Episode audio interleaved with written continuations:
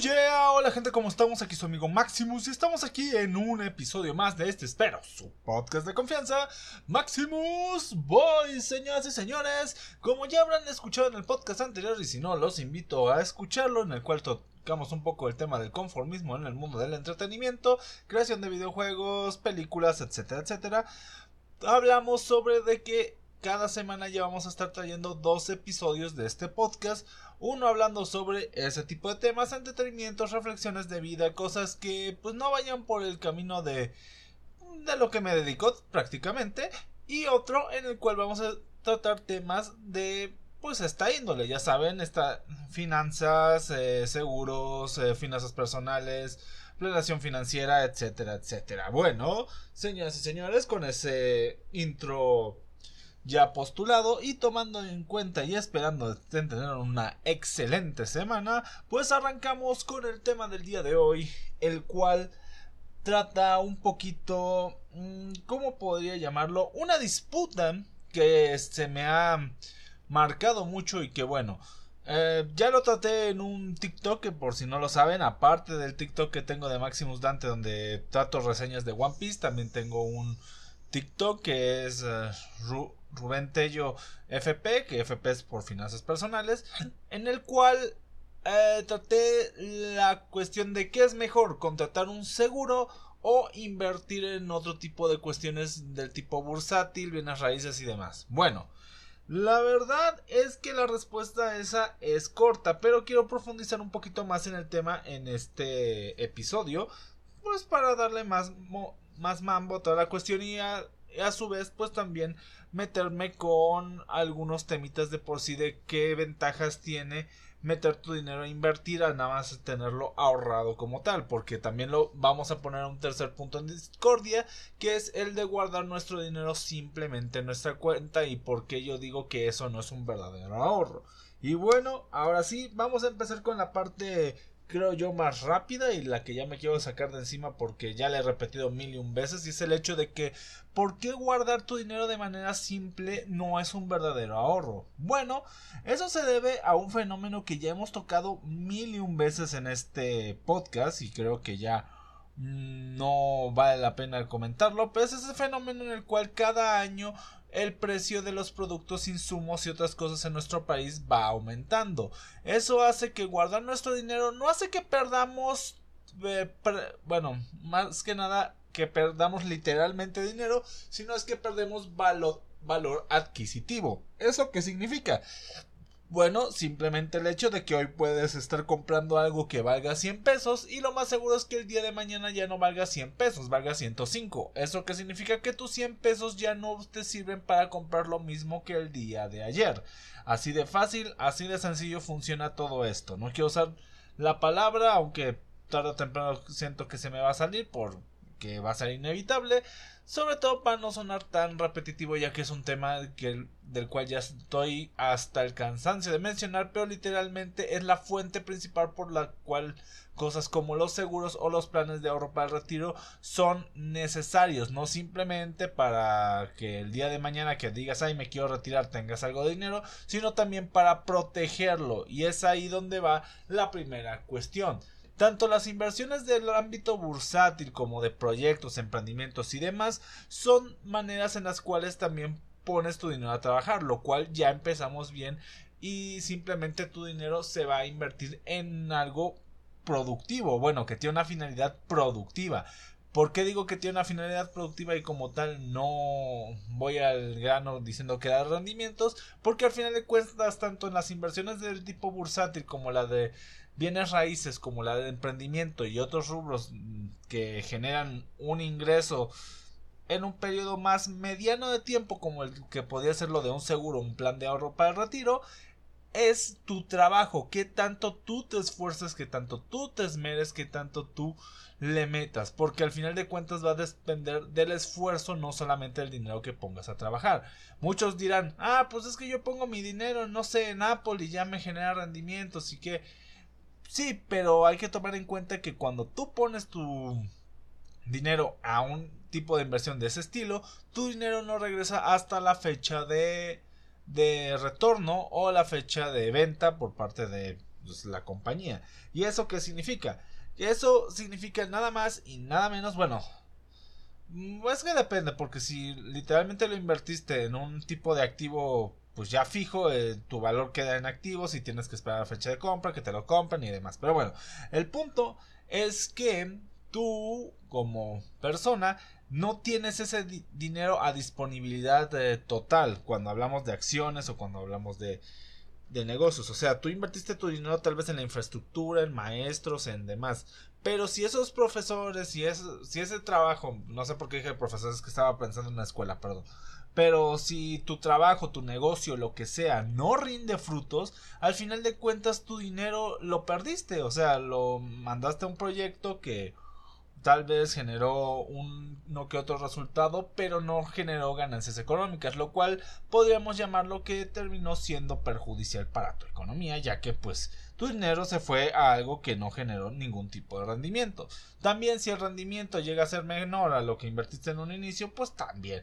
Y peor aún, o vayamos a un caso aún más grave, si tu rendimiento final no supera a la tasa inflacionaria o a una tasa de de mínimamente creci de algún crecimiento que te hayas puesto, no sé, 10, 20, 30%, pues también se puede definir como un fracaso.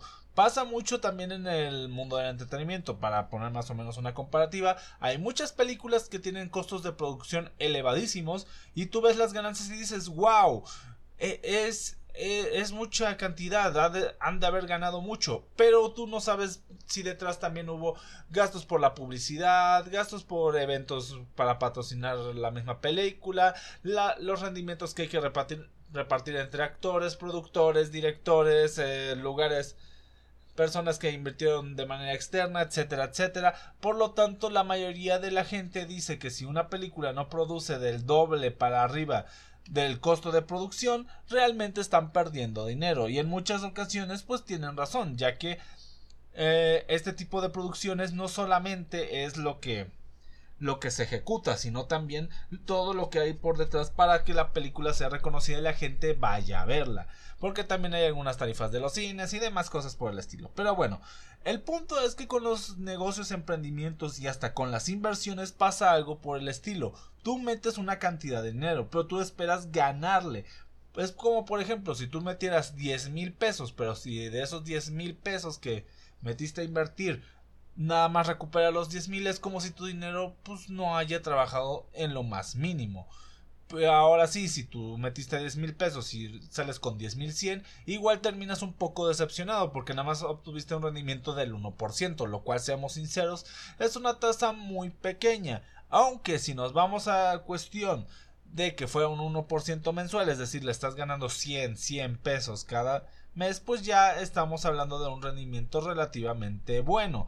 ¿Por qué? Porque si hablamos de un 1% durante un año, es decir, ya estamos hablando que le ganaste 12% de tu inversión. Eso hablando también dentro de un sistema simple, porque existen dos tipos de cotizar las, eh, las tasas de interés, que son la tasa simple de interés y la tasa compuesta. ¿Cómo funcionan estas dos? Bueno, la tasa simple es tú metes una cantidad fija a invertir y de esa cantidad van a estar saliendo tus rendimientos. El ejemplo que pusimos ahorita son 10 mil pesos de los cuales te van a dar el 1% en cada, en cada, en cada iteración. ¿E-, ¿Eso qué significa? Que te van a estar dando de manera constante el 1% de 10 mil. 100, 100, 100, 100 cada mes.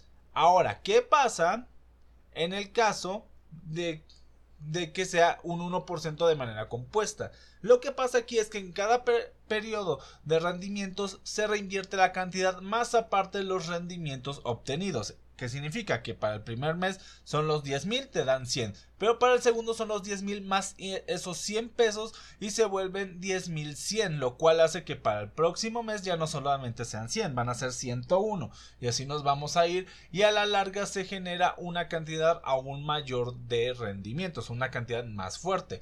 Así que esa sería una de mis principales eh, consejo, si vas a meterte a un tipo de inversión la cual sea de manera más fluctuante, que sea de una manera más riesgosa, mínimamente intenta poder reinvertir. ¿Por qué? Porque a diferencia del ejemplo más seguro y más tardado que ahorita vamos a hablar de él, aquí no te van a ofrecer normalmente ese tipo de inversión. Te van a decir, lo que quieras meterle y se acabó. Pero lo más recomendable, y esto lo entenderá la gente que emprende, es que no debes quedarte con toda la ganancia. Parte de la ganancia se debe de reinvertir para que para generar más rendimientos a futuro, ya sea en momento de inversión o en el caso de un emprendimiento tener más capital para generar más trabajo. Así de fácil, así de sencillo. Bueno, ahora yéndonos a otro apartado, hay que tener un alto, mm, ¿cómo podríamos llamarlo? Amor, cariño por el estudio de lo que de lo que te estás metiendo y eso se debe a que en las inversiones se debe tener un constante monitoreo de cómo se están trabajando los mercados. Igual en el emprendimiento, pero vamos a dejar de hablar un poco de emprender, sino vamos a hablar un poquito más de lo que a muchos les gustaría hacer, que es vivir de las inversiones en los mercados bursátiles. Ya saben, invertir en Microsoft, empresas grandes y que literalmente nada más veas cómo cae tu dinero y pues empieza a trabajar. La cuestión con eso es que debes ir moderando e ir viendo cómo se comportan para qué, para saber en qué momentos comprar y vender acciones. Literalmente el mundo de la inversión bursátil es un mercado de compra y venta, podría llamarlo hasta cierto punto hasta agresivo, donde debes saber muy bien en qué momento comprar, en qué momento vender, a quién comprarle, a quién venderle, en qué momento es bueno jugar a la incertidumbre, que ese es otro factor en el cual yo no eh, polulo mucho, a mí no me gusta mucho trabajar bajo incertidumbre, pero hay mucha gente que trabajando bajo eso obtienen muy grandes ganancias o pueden generar muy grandes pérdidas. Y eso se debe a la regla máxima de equivalencia dentro del mundo de las inversiones, que es mientras mayor sea el riesgo, mayor puede ser la ganancia o bien la pérdida. ¿Por qué? Porque literalmente el riesgo es un factor o es una vara de medir para cómo van a jugarse, por así llamarlo, las especulaciones en el mercado. La especulación es algo que para bien o para mal juega a favor de los inversionistas ya que hace que la gente que confía mucho en un producto le meta mucho dinero y la gente que confía poco pues también eh, genera el efecto contrario, hace que la empresa pierda valor adquisitivo, valor de confianza, llaman ahí. Esa es otra cuestión muy importante. Un factor que mucha gente a veces menosprecia al momento de hacer este tipo de inversiones es el factor social. En muchas ocasiones hay empresas que pierden su valor en el mercado por comentarios hechos por representantes de la misma. Casos muy claros como el de Elon Musk hace poco, hablando sobre Twitter y sobre las cosas que iba a hacer o dejar de hacer, o el caso de de las palomitas azules de pago en el, nuevo sistema de Twitter de Elon Musk han hecho que pues los valores de Twitter a veces pues se vean un poquito preocupantes. La cuestión es que muchas veces lo que hagan personas que ni siquiera conoces, que ni siquiera tratas, que ni siquiera pues puedes saber de sus acciones o ni siquiera puedes adjudicarles nada, porque pues ellos están en lo suyo y tú nada más metiste dinero en confianza de que ellos harían un buen trabajo, pues termina repercutiendo en tu dinero. Así que hay que saber muy bien cómo se está trabajando todo esto, cómo funcionar. Obviamente en momento de crisis es una pésima época para vender, a excepción de que estés necesitado, pero es una gran época de compra. ¿Por qué? Ah, bueno, también depende. ¿Por qué? Porque tampoco vas a estar comprando acciones por muy bajas que estén de una empresa que literalmente ya parece que va a dar, va a chupar faros o que literalmente ya no tiene punto de retorno. Tienes que evaluar la cuestión de que si simplemente es una pues es una polémica más o si simplemente es un tropiezo o si realmente es algo que va a hacer que no pueda volver a repuntar la empresa. Casos como los de GameStop, que fue el caso totalmente inverso de una empresa que obtuvo un gran valor comercial pero actualmente sigue estando estancado en un valor con tendencia a la baja en, en muchas situaciones.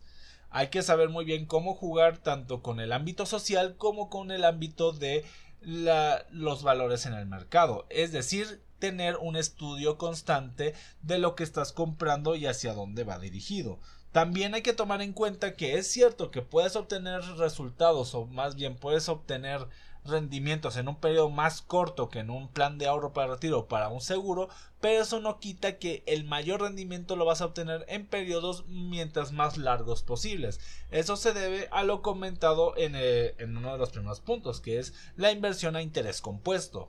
¿Por qué? Porque mientras más vayas ganando, si tú lo sigues metiendo a invertir, más valor va más valor vas a obtener porque eso significa más valor dentro del mismo mercado. Simplemente con decir, supongamos que tú compraste un valor por 200 acciones en una empresa y los rendimientos te permiten comprar otros 50. Obviamente esos 250 ahora van a generar más que tus 200 en un inicio. O bien también los puedes perder. Es una cuestión, como digo, de estudio y manejo de los mercados en comparativa del saber cómo funciona todo esto del interés compuesto y a su vez saber qué tanto puedes sacrificar y diversificar porque es otra cosa muy importante. Este tipo de mercados que son más activos que son más de andar eh, bueno la palabra correcta no es jugar pero sí es de de andar moviendo más fichas por así que creo que es un término más correcto no pueden ser eh, centrados en un solo en, ellos mismos, ya que mm, ¿cómo llamarlo? Arriesgas mucho a una sola carta y pues eso nunca es una gran opción. Como ya le he comentado también en muchas otras ocasiones, como el otro término, el cual era inflación, sabía tarde o temprano lo iba a utilizar, la diversificación es otro término que ocupamos mucho en este podcast y esta no va a ser la excepción, ya que más allá de que te recomiende más hacer inversiones de este tipo que, con la que estoy empezando o meterte a los seguros o los planes de ahorro, lo mejor sería hacer una combinación de ambas. ¿Para qué? Para tener un medio seguro para el futuro y que para que ahorita puedas estar generando a periodos medianos de tiempo. Sé que es muy difícil y sé totalmente que este que este tema no le va a alcanzar mucha gente porque hay muchas personas que dicen ay a mí apenas si me alcanza para mi día a día cómo crees que me voy a poner a ahorrar a invertir etcétera etcétera y estoy totalmente de acuerdo. Esto nada más es para que se den una idea si es que ahorita no pueden realizar este tipo de actividades de a lo que se tienen que eh, preparar o cuál es el rumbo que a ustedes más les convendría meterse. Si a uno más activo que es de estudio de mercado, que es de generar ingresos, pero a la vez tiene la misma probabilidad de generar pérdidas, o a la contraparte de la que ya hemos hablado también en varios episodios anteriores, que es esta parte que es un poquito más segura, que da rendimientos más eh, estables, pero de mucha menor cantidad, que normalmente se mantienen a un régimen de cobertura de inflación para que tu dinero no pierda valor y que va a periodos normalmente extensos de tiempo. Eh, por, por, ejemplo, hay casos, creo que algunos de los casos más eh, cortos, por así llamarlo, son de 5 a 10 años y pues hablamos que hasta dentro de esos 5 o 10 años tú no vas a ver pues eh, recuperación o no vas a ver utilidad en ese tipo de, de productos para bien o para mal, pues es algo con lo cual tenemos que lidiar y con lo cual tenemos que pues, trabajar. Ahora sí que al final de cuentas eh, es, es un tipo de inversión pero más estricta. Ese también podría ser un punto negativo que le podría poner a, a los seguros, porque también que yo trabaje en el mundo de los seguros y me guste mucho promulgar la idea del plan de ahorro para el retiro, no significa que no tenga algunos puntos tal vez que echen para atrás a la gente. Más que negativos es que te echen para atrás. Uno de ellos es el esquema tan estricto que debes de seguir. Pero es necesario, ¿por qué? Porque al final de cuentas, si esto estás sacando y metiendo dinero de un plan que ya está eh, dictaminado, que va a funcionar bajo un régimen de rendimientos fijo, y tú en sacas y metes dinero indiscriminadamente, obviamente al final de cuentas vas a terminar pues comprando, bueno, más que comprando vas a terminar eh, con una cantidad menor o simplemente ni siquiera vas a llegar a la meta establecida, así de fácil. Así que requiere de disciplina y de saber que es dinero que pues no vas a ver en un largo periodo de tiempo. Que este comentario no lo hice también en la parte del otro tipo de inversiones porque cabe aclarar que para mí estas dos cosas entran en el mismo grupo, son inversiones, solamente que una va más a un plazo largo y es segura y la otra es más de movimientos y de trabajo.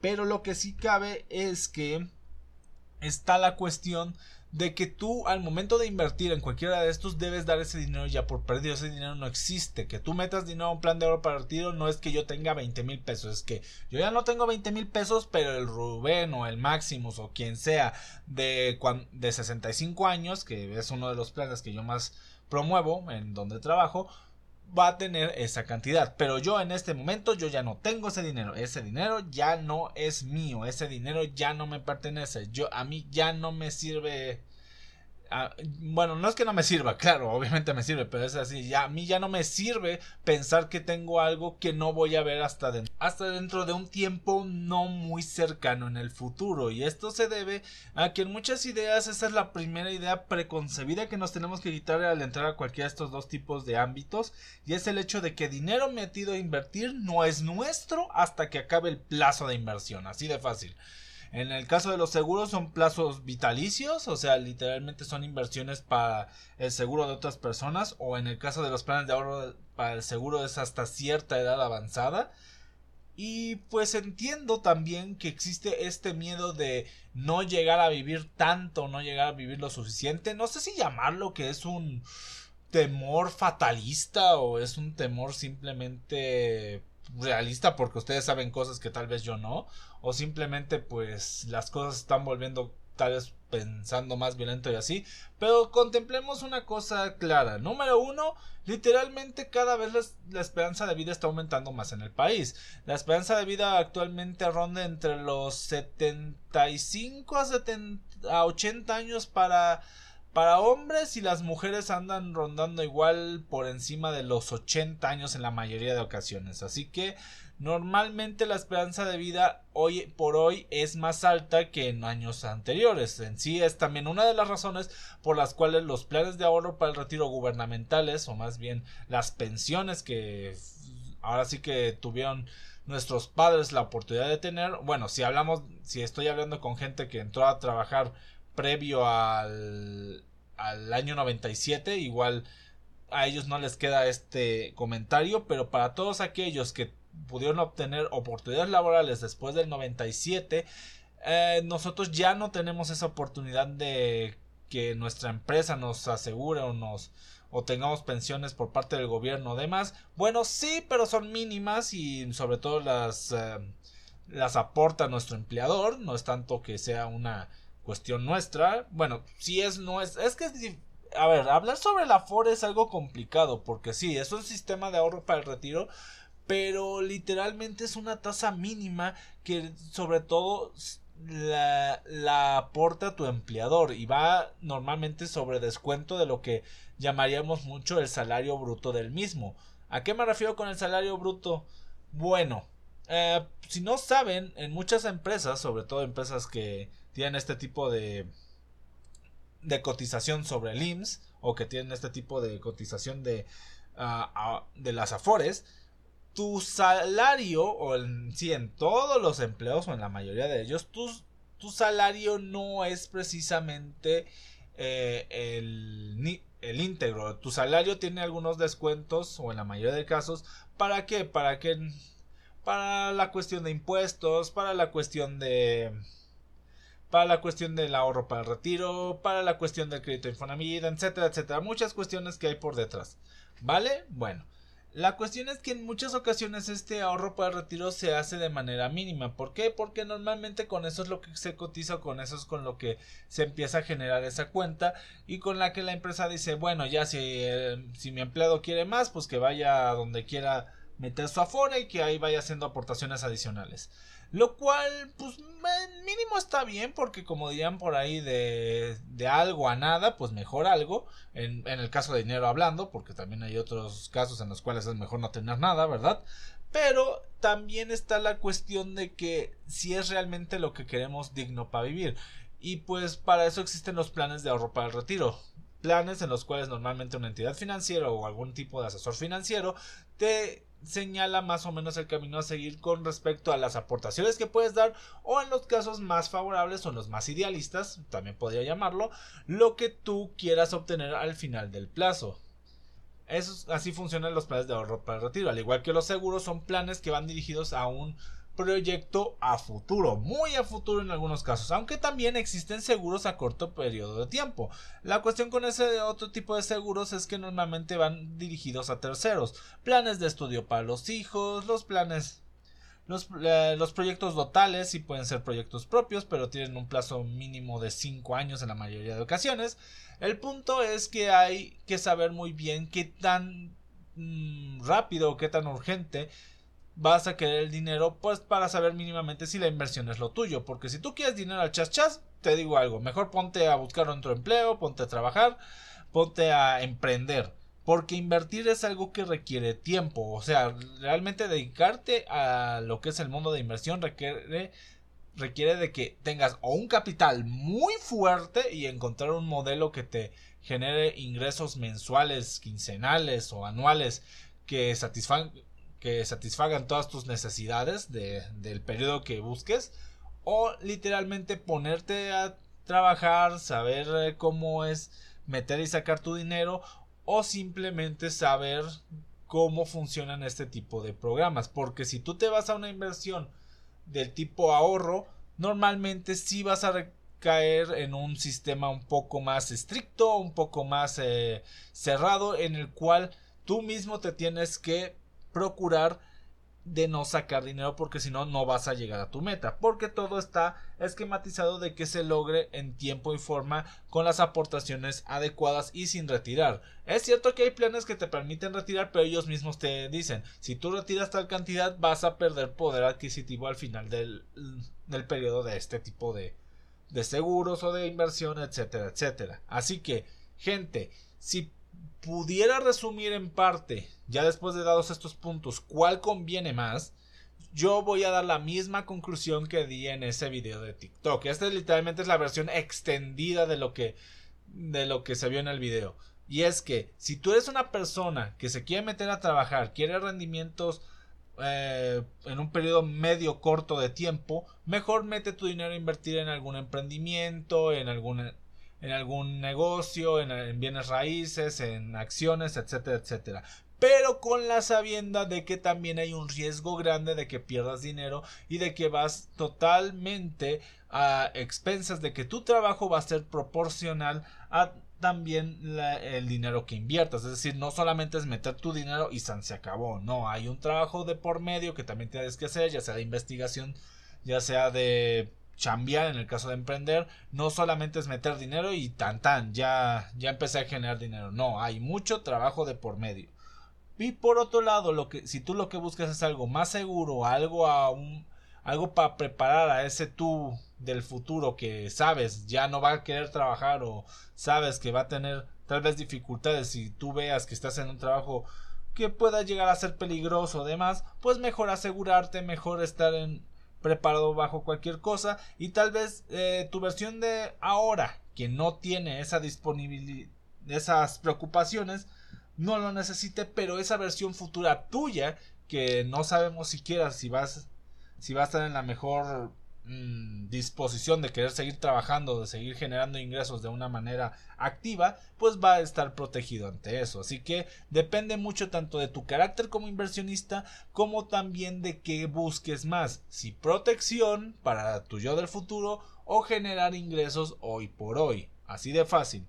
Una te permite una mayor eh, posibilidad de generar ingresos en un periodo mediano o corto de tiempo y el otro te permite más una seguridad para tu yo futuro o para tus seres cercanos en futuro. Si no quedó claro, estos últimos son los seguros y los de ingresos a mediano o corto plazo son las inversiones en emprendimiento, acciones, etcétera, etcétera, etcétera. Pero bueno, gente, espero les haya gustado. Igual cabe aclarar que ningún tipo de inversión, eh, hablando de una inversión inteligente, consciente, es mala per se, simplemente lo malo es las decisiones que llegamos a tomar en el sentido de eh, meter, sacar dinero de manera descuidada. O sea, si tú haces una inversión en seguros está muy bien, pero va hacia un fin. Y si tú haces una inversión en emprendimiento además también está bien, pero es un poquito más riesgosa y debes estarla trabajando más.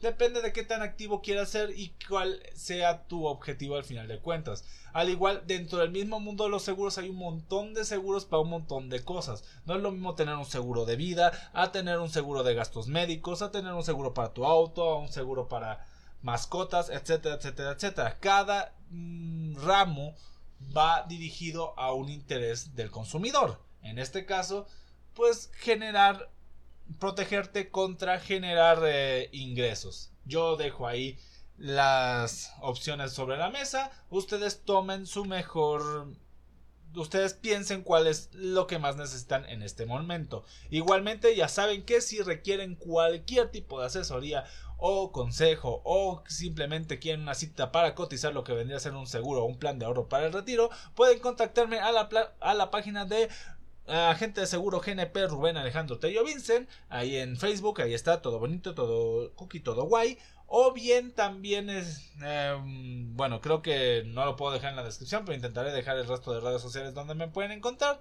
O igualmente si este podcast lo encuentran en alguna otra red social o demás, pueden dejarme un comentario con su solicitud ya sea de cita, duda, etcétera, etcétera, que podríamos tocar de manera privada o llevarlo a algún tipo de contenido para que más gente eh, se saque de esa duda. Sin nada más que decir, espero tengan un excelente día, tarde, noche, sea lo que estén escuchando. Y nos vemos hasta la próxima. Y recuerden, todo esto de las inversiones al final de cuentas es saber el tiempo en el que quiero obtener ganancias. Sin nada más que decir, nos vemos hasta la próxima. Bye. Adiós.